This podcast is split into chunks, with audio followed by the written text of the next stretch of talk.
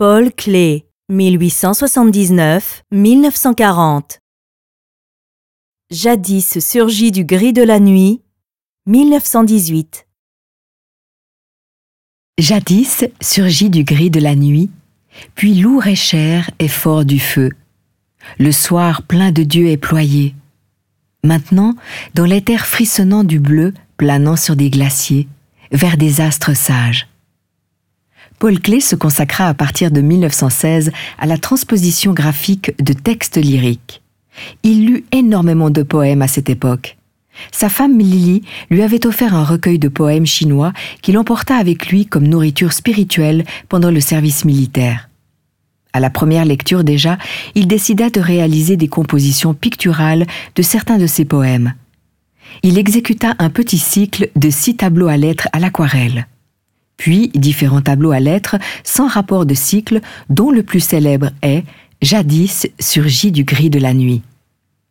Clé peignit cette aquarelle en 1918, à une époque où il relevait dans son journal qu'il lisait beaucoup de poèmes pour échapper au quotidien sinistre du service militaire. L'origine de ce poème est inconnue. On peut vraisemblablement l'attribuer à Paul Clé lui-même. La structure du poème détermine la structure de la composition. Le texte est écrit en majuscules.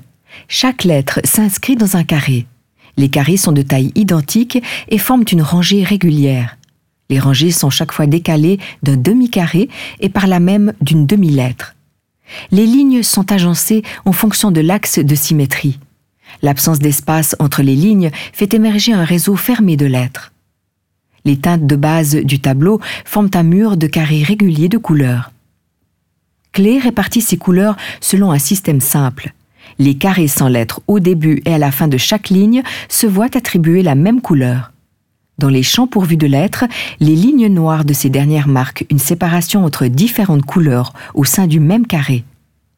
De petits triangles, des cercles et des formes indéfinissables apparaissent ainsi comme dans une mosaïque la moitié supérieure et inférieure de la composition, qui sont séparées l'une de l'autre par une bande de papier argenté, correspondent aux deux strophes du poème. Les coloris de l'aquarelle sont marqués par le texte. Au gris de la nuit des deux premières lignes répondent des tons gris sombres, et de la même manière, il existe une correspondance entre les couleurs et les vers suivants. L'aquarelle est montée sur un support en carton sur le bord supérieur duquel, au-dessus de l'image, les vers ont été inscrits à la main.